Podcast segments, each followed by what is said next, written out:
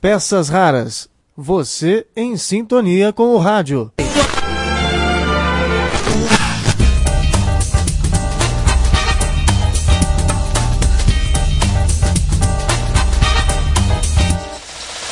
Olá, aqui Marcelo Abude com mais um episódio sobre a história do rádio no Brasil.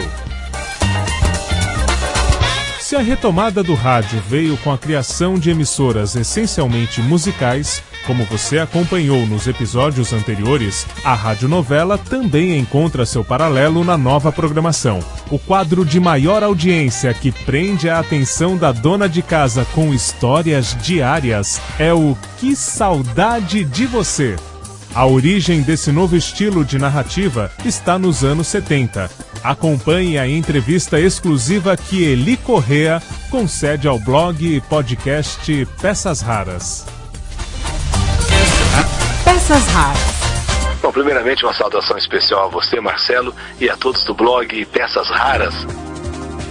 Saiba como tudo começou quando Eli Correa vivia em Sertaneja, no Paraná tinha nove anos, eu estava no terceiro ano primário, antigamente era primário, ginasial, né? Depois colegial, é isso mesmo. E então o professor Luiz Fabretti ah, me, me falou que quando eu crescesse, se eu quisesse, poderia me tornar um locutor. Emocione-se com a trajetória do comunicador até a chegada dele em São Paulo, no início da década de 70. Deixa, eu fiquei sozinho em São Paulo, com a malha pequenininha de roupa e falei, e agora? E comecei a andar pela cidade, bicho, aquela cidade que eu nunca tinha andado. Aquele negócio começou a me dar um medo, aquelas, aqueles prédios enormes ali na rua São João, na Avenida Ipiranga. Descubra o segredo do sucesso da Carta da Saudade. Na hora certa, no momento certo. É, talvez as pessoas ainda tenham lembranças da, da própria rádio de, de o rádio novela. Siga na sintonia. Nossas peças raras estão no ar.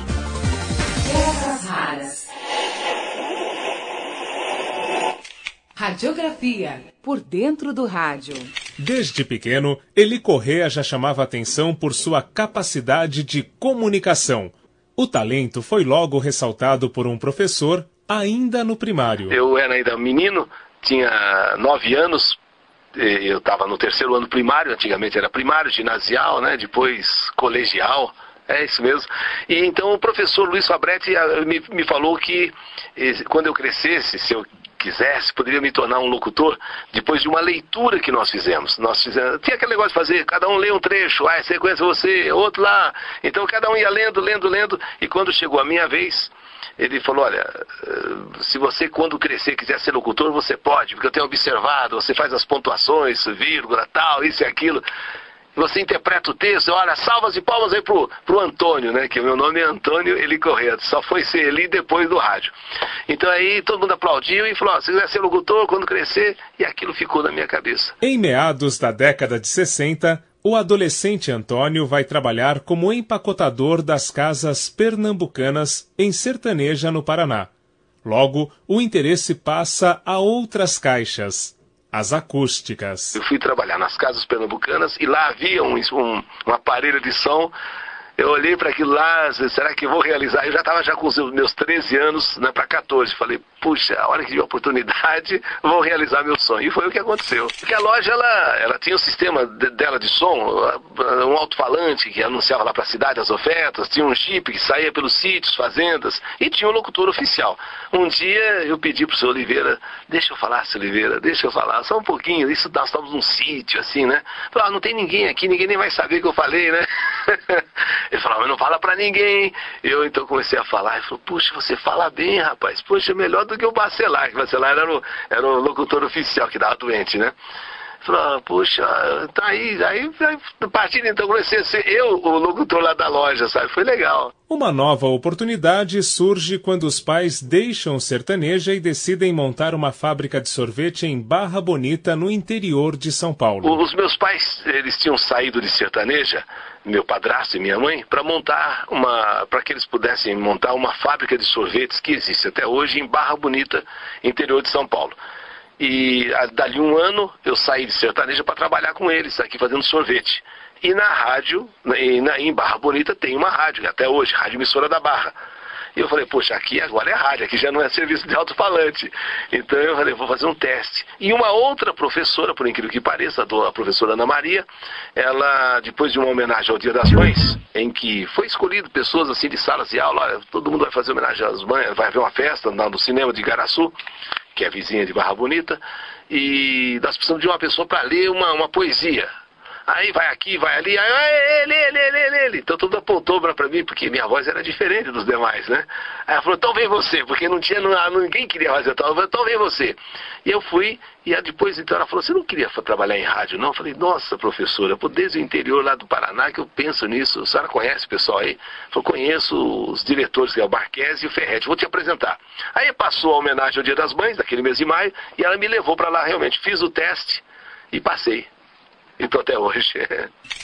Aos 17 anos, recebe o ultimato dos pais. Se não tivesse sucesso em um teste, Eli deveria desistir do rádio e trabalhar na sorveteria da família. Mas o destino parecia mesmo estar traçado para o jovem. Na verdade, eu trabalhei um tempo na rádio da Barra.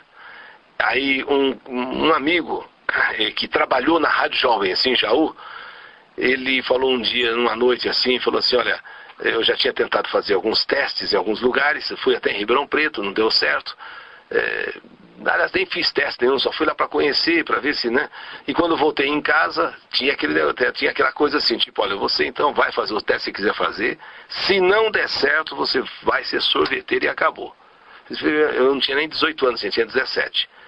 Falei, bom, tudo bem, então eu preciso dessa última oportunidade. Fui e não, não deu certo, não fiz os testes que eu imaginei que pudesse fazer. E quando voltei, aí o pessoal, então agora é sorveteiro e esquece lá de rádio.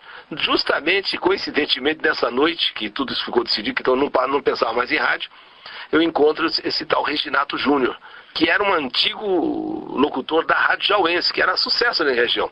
Ele falou, ele então, bababá, tinha bebido um pouco, se você quiser eu te arranjo emprego na Rádio Jauense. Falei, caramba, Aí no outro dia eu cobrei o pô, Tuti. Eu falei dele, Tuti. Falei, Tuti, você não vai. Você falou pra mim que ontem e tal, tudo bem que você tava meio bêbado, mas. Falou, não, eu vou. E me levou lá, fiz um teste na Rádio Jauense. Passei nesse teste e fiquei trabalhando mais um tempo na Rádio Jauense. Em 72, Eli decide embarcar em busca de sonhos ainda maiores. O caminho, no entanto, não foi nada fácil na Pauliceia desvairada. Alguma coisa acontece no meu coração que só quando cruza Ipiranga e a Avenida São João. Da Rádio Jauense, aí sim, em 72, eu decidi vir para São Paulo. Era a primeira vez que eu vinha para São Paulo. Nunca tinha posto pé em São Paulo. E vim um dia, uma semana antes, ali na rodoviária, na antiga Júlio Press, um, um colega meu, ele, um colega meu lá do interior, me trouxe.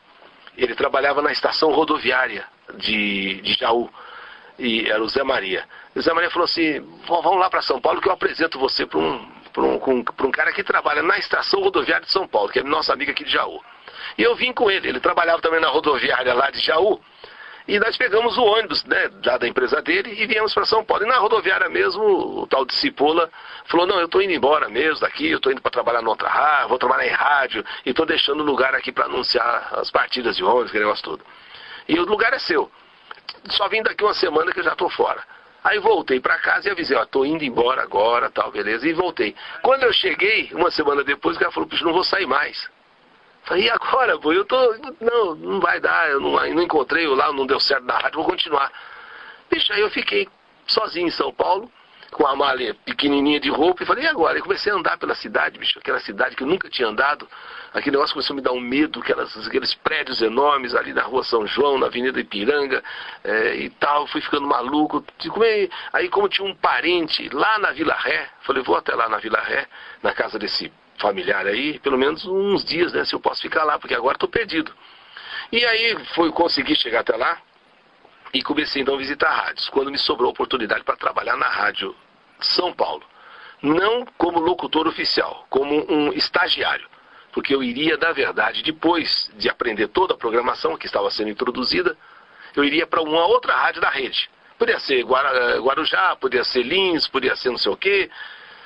E eu, como estava sem dinheiro e precisava daquele dinheiro, falei, bom, então tudo bem, vamos até o dia Porque eu não vou voltar. No dia que os caras falarem para mim que você vai embora amanhã, eu falo, não, não vou. Que aí eu também já guardei um pouco de dinheiro, do, do todo dia eu pegava um dinheirinho ali para comer, né? E, mas eu não comia. Eu só guardava o dinheiro. Comia lá qualquer coisinha lá e fui emagrecendo, que fiquei só pele e osso, né? Mas falei, mas o dinheiro está aqui. Só que nessa, da, do, do, dia que realmente eu ia viajar, dali 15 dias, que eu ia aprender toda a programação, eu ia introduzir essa programação em alguma outra rádio da emissora, da, da rede, aí o cara houve lá um problema qualquer que um locutor abandonou a rádio. Abandonou a rádio, eu ia viajar tipo assim, olha, já se prepara que terça ou quarta-feira já vai, já vai embora. Nós estamos só vendo qual rádio que você vai né, trabalhar nela. E o cara abandonou. Era um cara famoso na época, Antônio Pimentel, o maior locutor que eu acho que teve no Brasil. Antônio Pimentel. Ele abandonou lá e se cheia, cobre aqui, cobre ali e tal, e falou, então você vai continuando, vai continuando. E nessa de continuar, continuei. Estou até hoje aqui. Você vê como é que as coisas processam, né? como é que as coisas são meio assim coincidentes, né?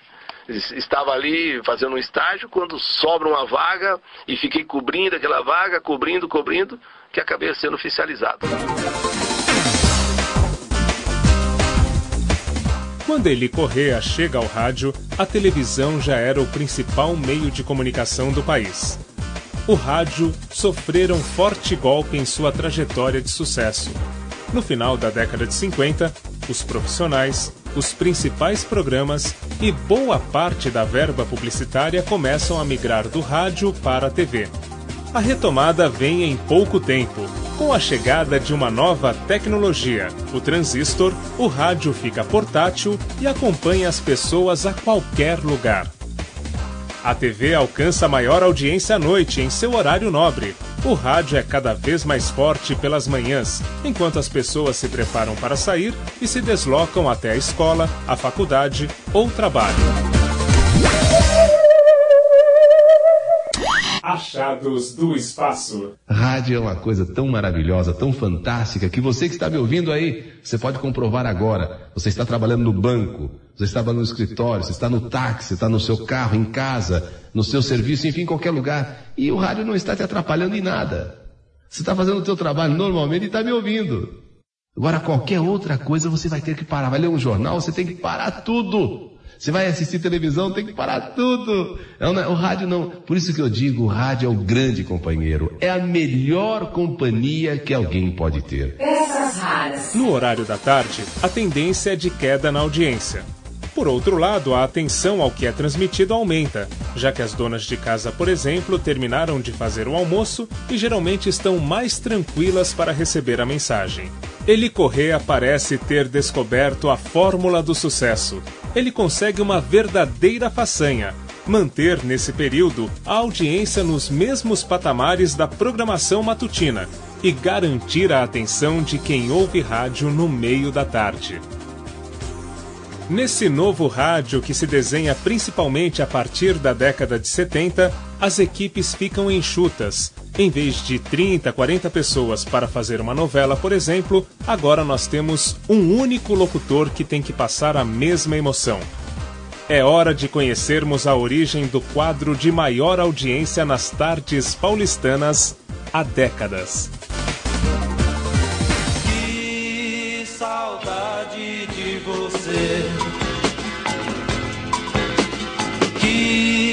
Saudade de você.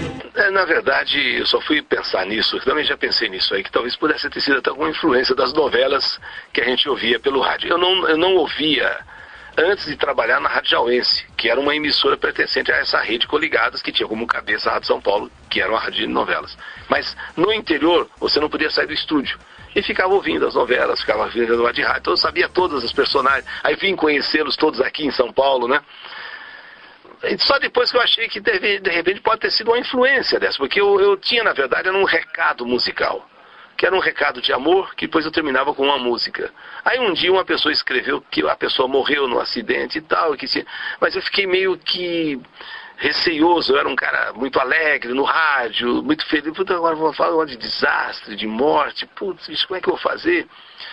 E, e, e, mas eu, aquela carta ficou ali, e eu estava fazendo outra de amor tal, até que um dia eu falei, não vou contar essa história, tudo bem. Aí depois, aí quando acabar isso aqui, eu volto ao meu normal. E era a história que mais as pessoas lembravam nos lugares que eu ia. todos os lugares que eu ia, o pessoal falava, puta, aquela história que você contou, daquele, puta, aquele acidente, nossa, até hoje não esqueço. Mas isso, aí foi me falando, caramba, pô, eu sou o cara alegria, eu sou o cara sorriso, mas eu, o que marcou foi uma história de saudade, bicho, assim, mas de tragédia, né?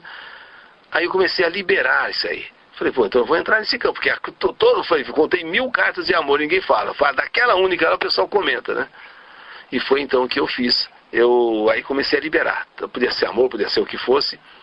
E depois, mais tarde, falei, será que isso tem alguma influência? Não sei, pode até ter tido alguma influência no meu subconsciente. Mas, de qualquer maneira, eu comecei, então, a estender a carta, comecei a, a viver mais a carta, porque aí eu senti que realmente as pessoas gostavam de uma narração com mais emoção.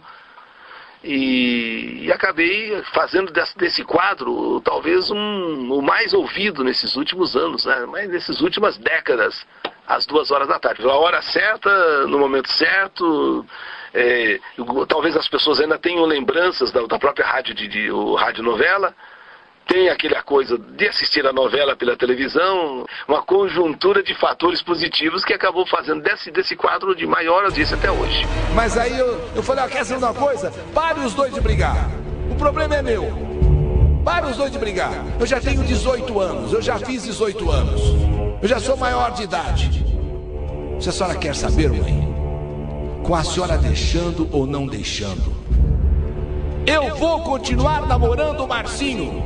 Eu estou apaixonada por ele sim. E se a senhora quer saber, ele é o homem da minha vida. E se a senhora não deixar, mãe? E se a senhora não deixar, eu vou fugir com ele. Você tá louca? Você endoidou? Você é louca?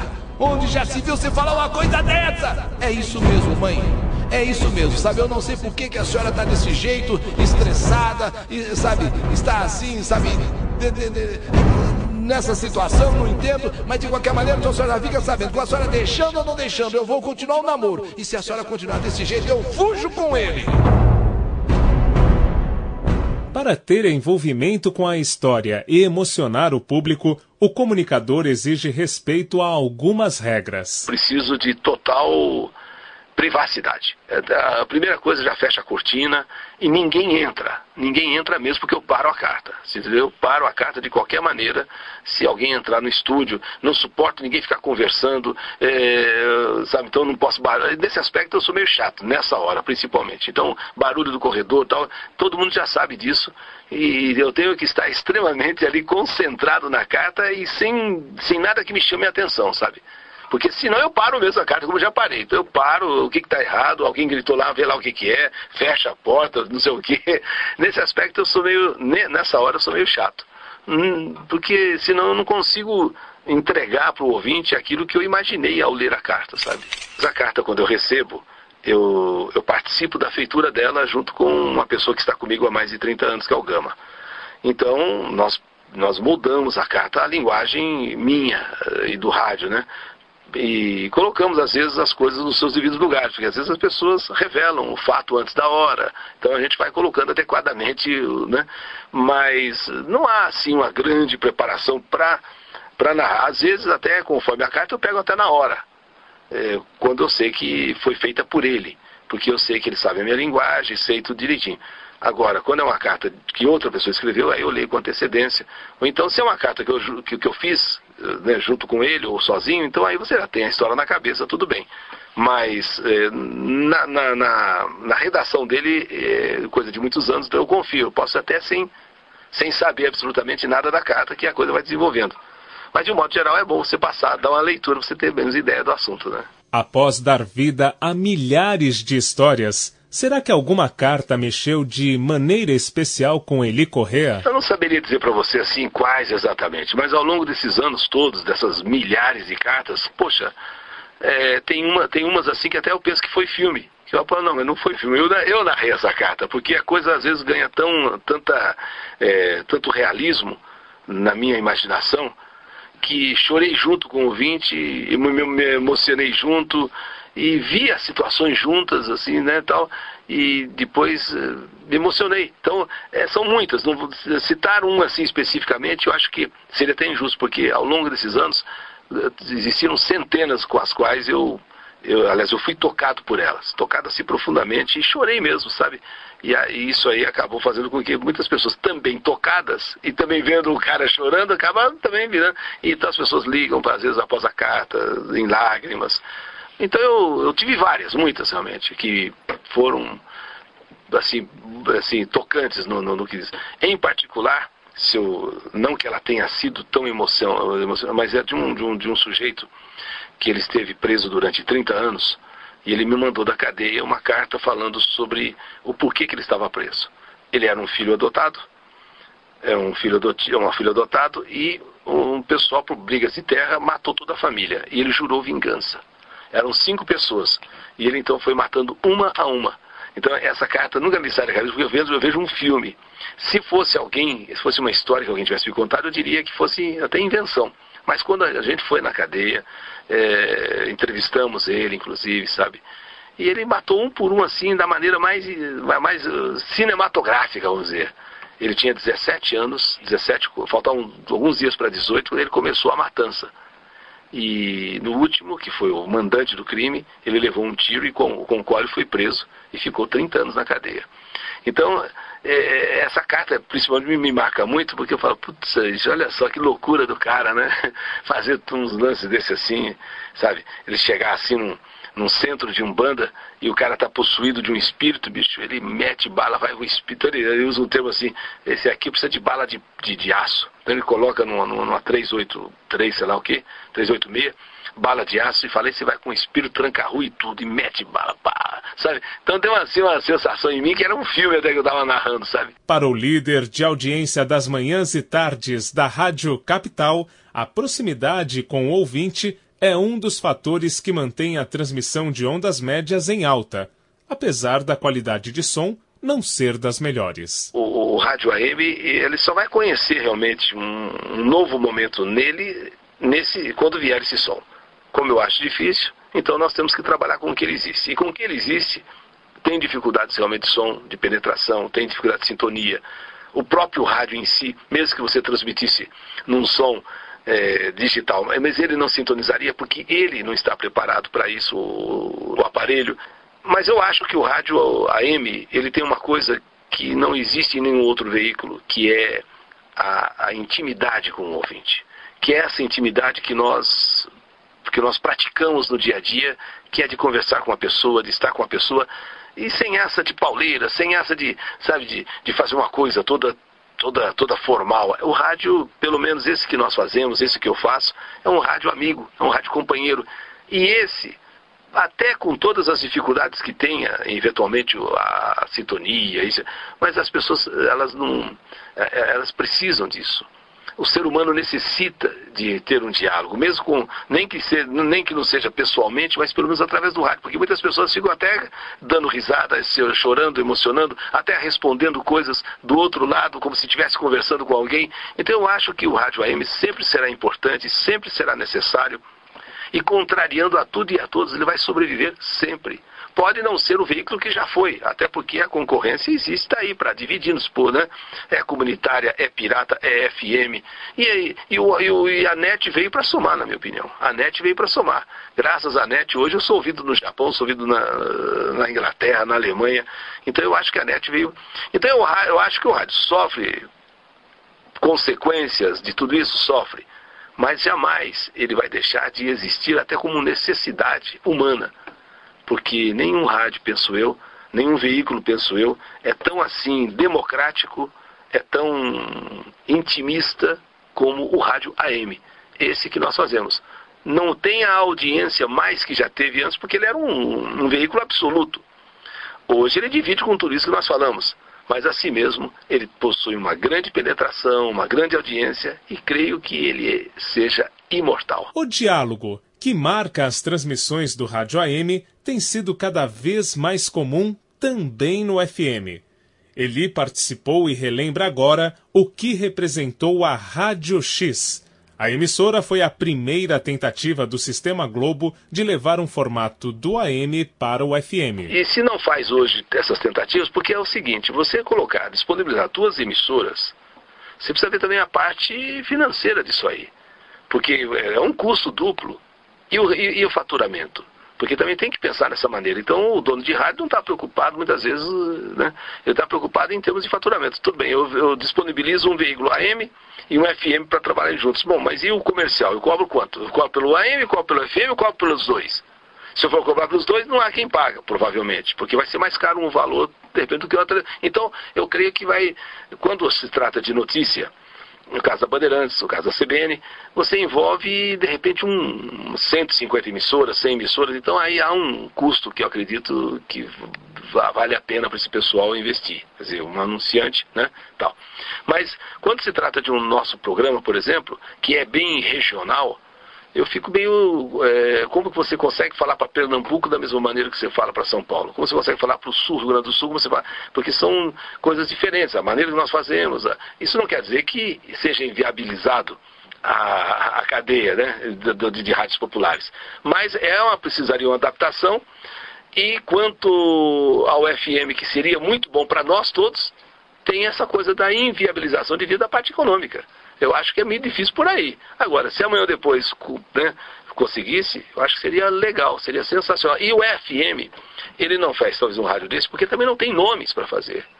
E os nomes são esses que estão aí, e não virão mais, eu penso. Sabe, esses aí, infelizmente, são aqueles que foram construídos no interior ainda, em algum lugar do Brasil, Hoje em dia não se faz, o cara já começa pelo FM. E FM já tem uma, uma, um perfil, uma maneira de ser, que não é aquela que nós tínhamos liberdade, você fazer aquilo que você acha, contar da sua vida, contar da sua história, trazer coisas da sua infância. Não, você já tem uma coisa pré-determinada, é pá, pá, pá, pá, pá, pá, e pau na máquina. Quer dizer, daí não vai sair nada mesmo. Então, comunicadores como esses que existem hoje, eu creio que esses, esses estão em, eh, que poderiam fazer uma FM diferente se não, não, não pegar logo, daqui a pouco os caras morrem.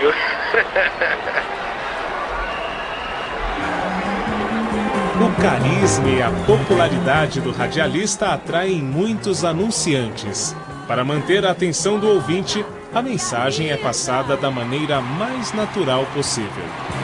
Ah, tanto a pessoa pode anunciar aquilo gravado, é, aquilo né, colocado direto pela rádio, ou pode então querer que o apresentador faça, no caso eu. Obviamente, você, a partir daquele momento, você passa a ter uma responsabilidade maior. O custo para o anunciante é maior, porque você está colocando o teu nome, a tua credibilidade, a tua maneira para fazer aquilo. E aí você deve vender aquilo da melhor forma possível, inclusive com, com, realmente até se aproveitando de certas situações para inserir o comercial. Talvez se nós tivéssemos um jeito de não fazer tanto isso, seria até bom para que o programa ficasse mais programa e menos comercial. Mas como nós não podemos, é, a vida é essa, então você tem que tra tentar transformar cada comercial numa coisa mais leve possível e mais integrada ao ouvinte possível. Querido de Correia, aqui em casa todo mundo ouve você. Por isso faço questão que você saiba da minha história. Meu nome é Olívia Ferraz de Souza, moro na Vila Matilde e tenho 52 anos. Até algum tempo atrás eu vivia triste, deprimida, praticamente não saía de casa por causa das dores no corpo. Quando chegava a noite, eu só pensava: que bom, mais um dia passou. Mas eu não conseguia dormir. Acordava várias vezes durante a noite por causa da dor, dos calorões, da menopausa. No outro dia, eu ficava com o rosto feio, inchado, com cara de doente. Quando meu marido Luiz queria fazer amor, eu não queria. E brigava com ele, porque eu não queria. Eu sentia a dor. Enfim, a menopausa estava acabando comigo, acabando com o meu relacionamento, e a vida estava muito dura.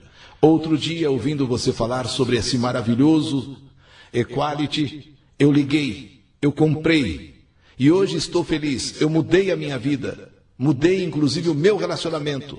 A minha vida está muito melhor, graças ao Equality. Eu não, não, eu não, eu não acho que isso aí é, é o sensacional da história. Eu acho que seria bom se fizéssemos só o programa. Mas, dada as necessidades de todos e você tem que realmente partir para essa. Então é procurar fazer o comercial da melhor forma possível e da forma mais natural possível, né? Para que as pessoas não desliguem o rádio na hora. Então, do meio do programa, assim, então eu vejo isso aí como positivo, comercialmente falando, embora nos custe um pouco a qualidade da programação. Creme dental, saúde, vivo no sorriso, paraíso. Quase que jogado, impulsionado no comercial. O sucesso do programa e, sobretudo, do quadro Que Saudade de Você é alvo constante de trabalhos universitários. Eli ressalta que esta é uma forma do público jovem ter contato com o rádio popular. Na verdade, as faculdades, né, você como professor sabe muito bem disso, tem lá as, as matérias e as pessoas então vão procurar conhecer realmente um pouco desse trabalho popular, que é um trabalho com, com os quais provavelmente esses jovens eles não têm assim um contato muito grande eventualmente pela empregada, eventualmente pela mãe, né?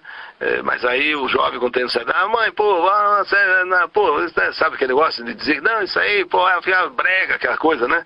Então, querem outro tipo de som. Mas chega na faculdade e é obrigado a conhecer também essa, esse tipo de cultura, essa cultura popular. E aí busca, talvez no programa da gente ou em nós, algum subsídio, né? Que possa dar algum tipo de embasamento para entender melhor a comunicação, para que você não tenha uma, com um entendimento distorcido, né? que é só isso aqui ou é só aquilo ali. Então, para que haja um embasamento geral, obviamente se procura o, a rádio popular. E eu vejo isso aí como um trabalho bom, para que as pessoas também possam conhecer esse trabalho, que às vezes totalmente ignorado pela, por, essas, por esses jovens, mas que ele existe e participa da vida de milhares, milhões de pessoas. Então, essas pessoas passam a ter uma importância elas não são elas não são apenas números, elas são pessoas que todo dia ouve ali, amanhã, é, à tarde, se emociona. Dizer, então, de repente, você passa a viver uma vida onde esse tipo de gente não existe. Agora, quando você é obrigado a entrar nesse meio, aí você fala, poxa, o camarada existe, é outra maneira de ser, de, de se comunicar, não é nada daquele de pensar. Quer dizer, não é que isso vai mudar a pessoa, vai apenas acrescentar a ela que tem um outro tipo de comunicação que é essa popular, né? Eu acho que é, para o, o aluno é importante, interessante, não só de mim, mas de todos que façam isso, para que é, possam conhecer um pouco mais, de maneira geral, a comunicação. Ao Eli Correia e sua equipe maravilhosa, que sempre nos receberam bem, com carinho. Sem vocês e a grande ajuda que nos deram, seria impossível concluirmos o nosso rádio documentário. Recebam de todo o nosso coração nossos agradecimentos. E o rádio documentário Porque a sua saudade é a minha saudade. Esperamos que gostem, como nós gostamos. Obrigado por tudo. Um abraço das meninas do TG 1 2009 do Mackenzie. Laura, Roberta, Helena e Fernanda. Quando iniciou sua trajetória de radialista, o então garoto Antônio era só alegria. O objetivo era apenas o de transmitir essa felicidade ao público. Com o tempo, a principal mudança foi perceber que, por meio do rádio, deve-se também prestar serviço, informar e ajudar as pessoas. Foi com esse propósito que Eli levou ao ar um dos primeiros casos de AIDS registrados no Brasil. Eu não, ninguém tinha informação sobre isso nos anos 80 e apareceu um jovem lá na Rádio Record. Eu, e ele disse, olha, eu sou, eu tenho o vírus da AIDS e o doutor não quer me atender. Eu não sei, eu não me lembro exatamente qual foi a história. E até então ficou mais, pô, esse cara vai ter AIDS. Eu era um cara até relativamente forte, né? E, e falei, pô, dizem que o AIDS acaba com o sujeito, mas não, nós, nós, ninguém tinha informação realmente sobre isso. Quando então nós ligamos, então nós levamos para o estúdio, estúdio pequeno, fechado, e começamos a conversar com ele. Aí tá, todo mundo foi lá para de um cara com AIDS. Era um negócio meio, né? Puta, aquele cara tem AIDS, mas será que tem mesmo, né? E nisso ligamos para o hospital para saber se era verdade mesmo. Ele não acreditou no começo que era. E o doutor falou, não, ele é soro positivo mesmo, e, e ele é aidético, assim, então ele precisa tomar no seu. Porque nem, nem existia esse coquetel, essas coisas, nada bicho, aí nós ficamos com medo. Dizer, aí todo mundo ficou meio, meio, meio receoso. Pô, então o cara tem AIDS mesmo, bicho, agora como é que pega isso? E se esse cara nessa respiração? E nisso ele deu um. Nessa altura já tinha um monte de gente dentro do estúdio, né? Pra ver um cara com AIDS, bicho, era engraçado isso aí. Né? E ele deu um espirro. Nossa senhora, foi gente que saiu correndo assim, porque ninguém sabia se pega pelo espirro, não pega pelo espirro. Então, vamos dizer que uma situação meio assim que eu me lembro é essa dizer, eu ter sido um dos poucos, um dos primeiros, vamos dizer, colocar alguma coisa de AIDS no, no rádio, quando ninguém tinha maiores. Só sabia que era só sabia que matava. Matava e matava mesmo. E o cara espirra, bicho. Até eu fiquei com eu falei, se agora? Agora será que eu peguei AIDS? então essa foi uma, uma passagem que eu me lembro assim que que aí depois o, a nossa própria viatura levou o rapaz lá para o hospital para que ele fosse então, é, nem sei se ele sobreviveu ou não, mas de qualquer maneira, na época foi uma coisa assim que, que chocou a todos. E levantou esse negócio, poxa, então, então existe mesmo isso. Ah, esse negócio de AIDS não é só no jornal, não, tem, tem um, né? Você vê. É, é é, pagamos aquele preço por ser um, um dos primeiros, né? O espirro do cara que deixou todo mundo com medo. Nos anos 40 e 50, a Rádio Nacional do Rio de Janeiro foi o principal veículo de comunicação do Brasil. Muitos foram influenciados pela programação da emissora, que à época era controlada por Getúlio Vargas. Com Eli Correa, não foi diferente. E é uma coisa assim, um prefixo da Rádio Nacional. Porque então, é, os, é, é, qual é o nome do, do, Celso Guimarães? Então começa assim um, um tum, tum, tum, aí entra, essas são as emissoras brasileiras da Rádio Nacional, Rio de Janeiro. Putz, bicho. E eu até quase choro quando eu sei, porque eu me lembro assim, eu ainda dormindo, a minha avó já fazendo café, 5 horas da manhã, e de repente ela sintonizando a Rádio Nacional do Rio, e entrava aquele prefixo. Tum, tum, tum, tum, tum, tum, tum. Aí o cara, essas são as, as, as emissoras da Rádio Nacional do Rio de Janeiro.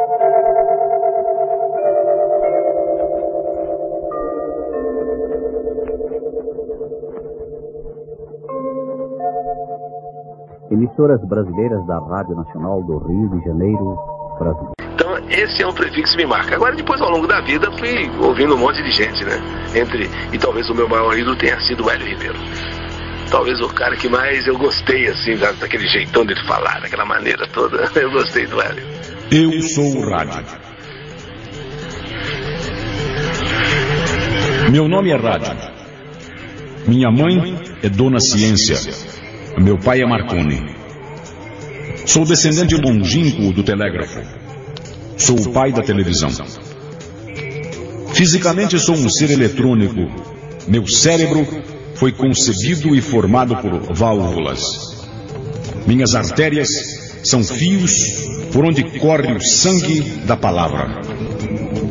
Meus pulmões são tão fortes que consigo falar com pessoas dos mais distantes pontos deste pequeno planeta chamado Terra. Minha vitamina tem o nome de kilowatt. Quanto mais kilowatts me dão, mais forte eu fico e mais longe eu chego. Hoje, graças às baterias que me alimentam, eu posso simultaneamente levar informações aos contrafortes das cordilheiras, às barrancas dos rios, ao interior de veículos que trafegam no centro nervoso das grandes cidades, à beira plácida dos lagos, à cabeceira dos doentes nos hospitais, aos operários nas fábricas, aos executivos nos escritórios, aos idosos que vivem só e às crianças que só vivem.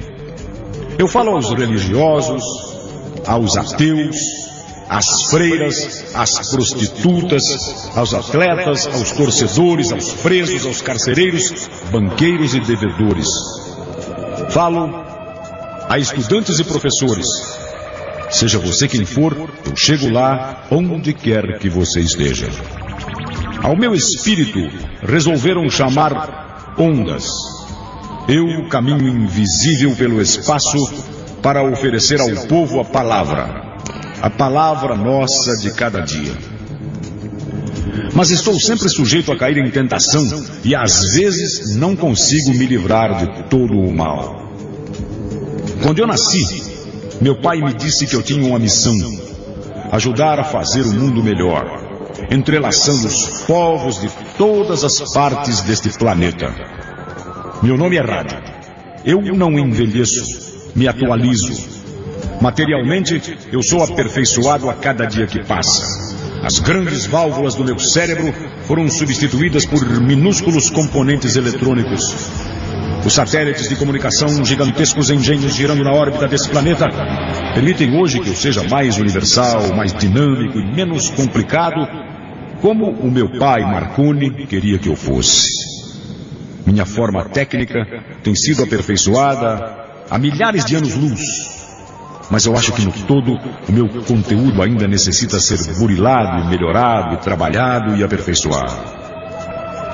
Tenho noção, mas eu já perdi a conta do número de pessoas que eu ajudei, indicando o caminho, devolvendo a esperança, anulando a tristeza, conseguindo remédios, sangue, achando os documentos perdidos, divulgando nascimentos e passamentos. Mas eu não sou tão sério assim como possa estar parecendo. Na verdade, um dos meus principais interesses é fazer com que as pessoas vivam mais alegres.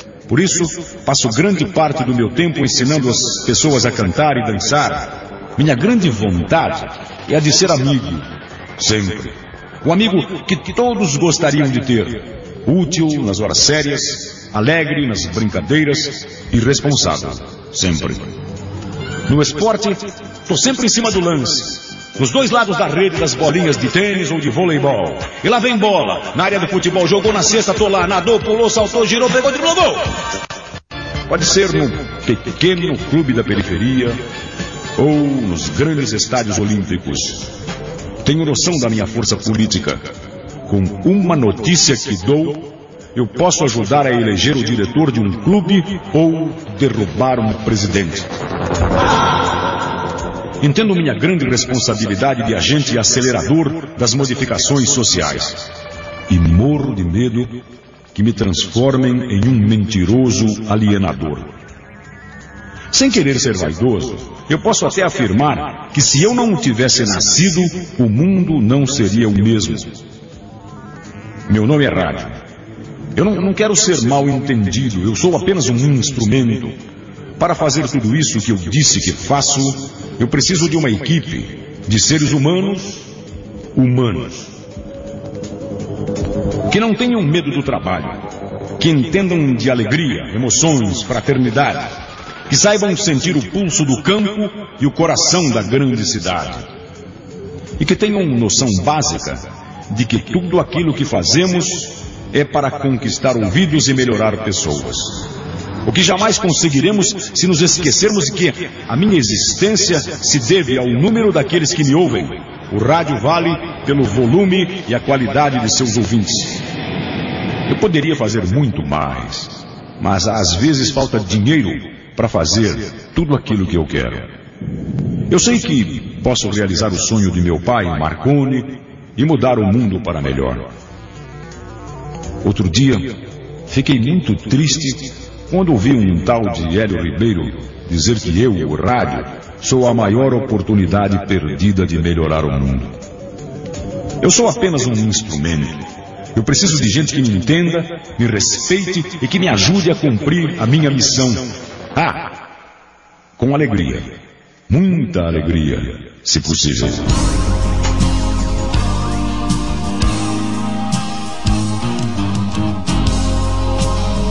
Essa segunda e última parte da edição comemorativa de 40 anos de Eli Correa está chegando ao fim. Um abraço e até a próxima quando eu volto com mais peças raras para você. Caríssimos ouvintes, obrigado pela atenção a mim tão Nossa programação se encerra agora, mas de teimosa volta